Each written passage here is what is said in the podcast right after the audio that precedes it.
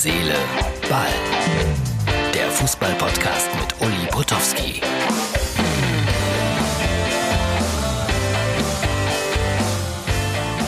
Hallo, liebe Herz, Seele, Ball-Freunde. Ich weiß nicht, wie ihr so den zweiten Weihnachtsfeiertag verbracht habt, aber das hier ist die Ausgabe für Montag, den 28.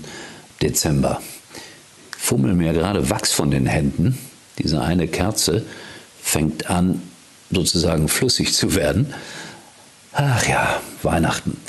Ich weiß nicht, wie es euch geht. Seid ihr jetzt froh, dass diese stillen Tage vorbei sind oder seid ihr ein bisschen traurig, dass äh, ja nach dem 1. Januar spätestens wieder der ganze Stress anfängt? Also ich denke daran, dass ich am 8.3 dann auch schon wieder zur Bundesliga muss. Ich glaube, Leverkusen gegen Bochum ist dann wieder mein erster Einsatz.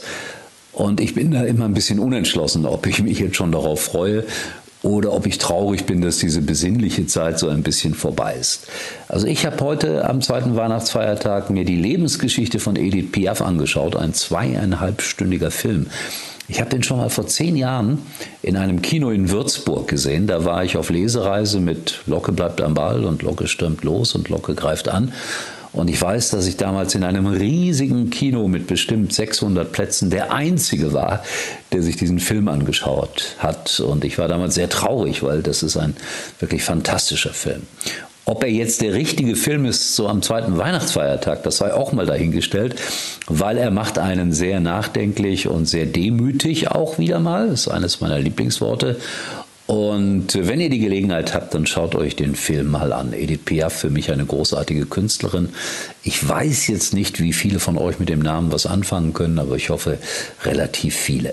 Ja, äh, ich bin heute überhaupt nicht rausgegangen, nur kurz auf den Balkon, raus auf die Burg geschaut und es war nasskalt irgendwie und ich habe mich mit Kaffee und Kuchen und äh, mit meiner Liebsten hier auf dem Sofa äh, irgendwie rumgestreckt und äh, ja und Fernsehen geschaut und es war auch gar nicht so schlecht.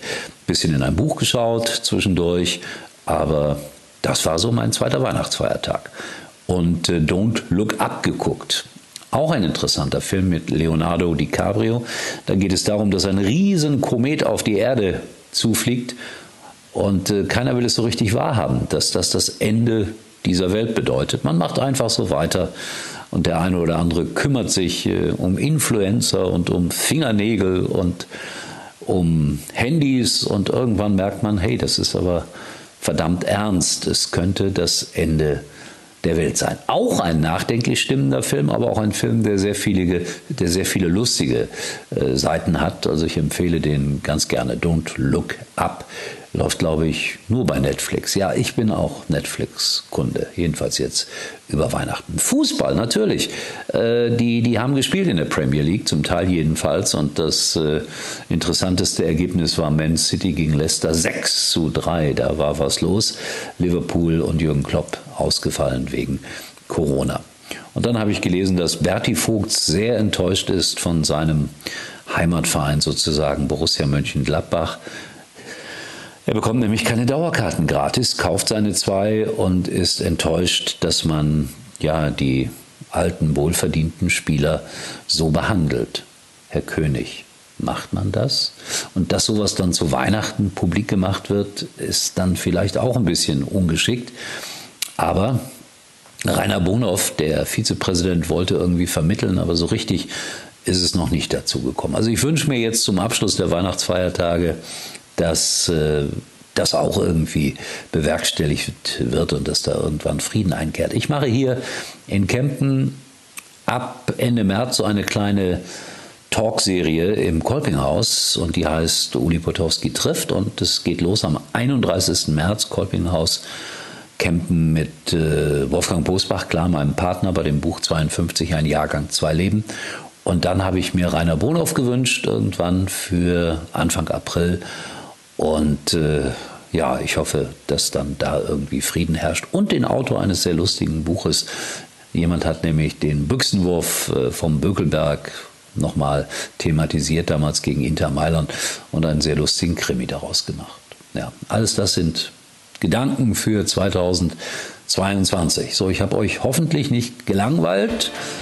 Fünf Minuten habt ihr immer für mich. Das freut mich unheimlich, wenn ich sehe, dass das ein paar hundert Leute gehört haben. Oder manchmal auch nur ein paar Dutzend oder manchmal auch tausend. Aber es ist ein schönes Gefühl, dass man wahrgenommen wird. Wir sehen und hören uns erstaunlicherweise wieder morgen, weil wir sind ja täglich da, solange es geht. Und wir gehen auf die 1000 zu. Unglaublich. Fehlen zwar noch so Pi mal Daumen 150, aber die schaffen wir auch noch. Tschüss, sagt der Uli. Uli war übrigens mal Nummer 1 in der Hitparade. Eigentlich können Sie jetzt abschalten.